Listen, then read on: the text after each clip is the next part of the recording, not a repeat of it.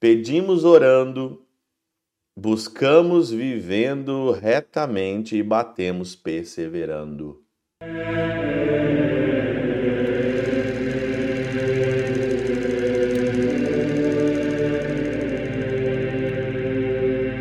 Em nome do Pai, do Filho e do Espírito Santo. Amém. Olá, meus queridos amigos, meus queridos irmãos, nos encontramos mais uma vez aqui no nosso Teós, Viva de Coriés, o Percor Maria, nesse dia 2 de março de 2023, aí na nossa primeira semana da nossa quaresma, nossa caminhada para aí a Páscoa. O evangelho de hoje, de Mateus 7, né, de 7 a 12, é o evangelho da providência. E São Bernardo de Claraval, ele sempre fazia uma pergunta, né? Qual que é a medida da providência? A medida da providência é o tanto que você acredita nela. Essa que é a medida. Se você acredita na providência pouco, então a providência vai ser pouco. Se você acredita na grande providência, a providência vai ser pouco.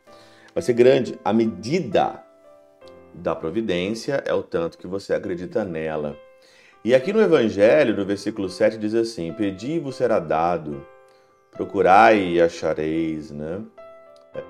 Batei e a porta vos será aberta, pois todo aquele que pede recebe, quem procura encontra, e quem bate a porta será aberta. De um outro jeito, para você entender essa passagem aqui, é, glosa aqui na Catena Áurea de Mateus, ele diz o seguinte: Pedimos com fé Pedi vos será dado. Pedi com, pedimos com fé. Buscamos com a esperança e chamamos com a caridade. Olha, vamos fazer o paralelo. Pedimos com fé, pedi vos será dado. Buscar com esperança, procurai e achareis. Mas procurar com esperança. Por que, que você não está recebendo? Você está pedindo com fé? está buscando com esperança, não é simplesmente vai lá e procurar de qualquer maneira. Vou procurar aqui agora. Não, mas procurar com esperança. Então você vai conseguir achar e chamamos com caridade. Você está chamando com caridade ou você está sendo bruto? Batei e você será aberto e você já está esmurrando a porta. Tem um jeito de você pedir, tem um jeito de você procurar tem um jeito de você chamar. Você pede com fé, você procura com esperança e você bate com caridade. E continua. Primeiramente, devemos pedir para possuir. Então você pede para possuir. Depois você depois buscar para encontrar. E logo que encontramos, guardar o que encontramos para poder nele entrar. Eu acho assim, os santos padres, eles assim, eles trocam em miúdos aquilo que está atrás ali da Sagrada Escritura. Eu acho isso maravilhoso, maravilhoso demais, né?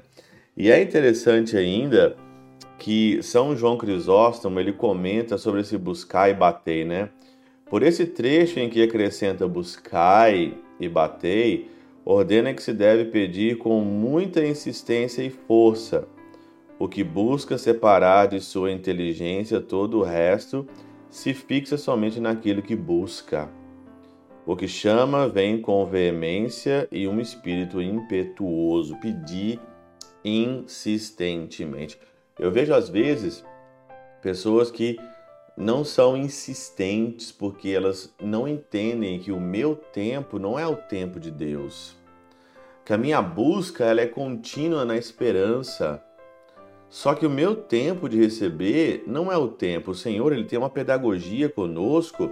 Se é para nossa salvação, se é para o seu bem, se é para você ser uma pessoa melhor, é lógico que ele vai conceder a você.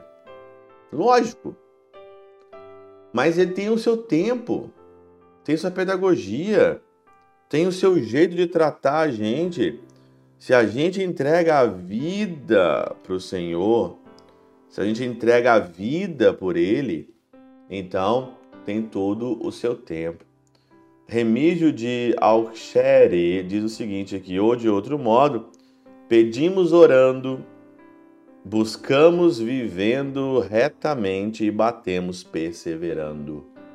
Vou repetir para a gente terminar com chave de ouro aqui. Como é que você tem que pedir? Vamos lá. Pedimos orando. Pedimos orando. Buscamos, buscamos vivendo retamente. Buscamos vivendo retamente. Por isso que você não tem, porque será que você vive mesmo retamente? E batemos perseverando. O evangelho trocado aqui em miúdos. Pela intercessão de São Chabel de Mangluf, São Padre Pio de Peltrautina e Santa Teresinha do Menino Jesus, que o doce coração de Maria vos abençoe. Pai, Filho e Espírito Santo, desça sobre vós e convosco permaneça para sempre. Amém.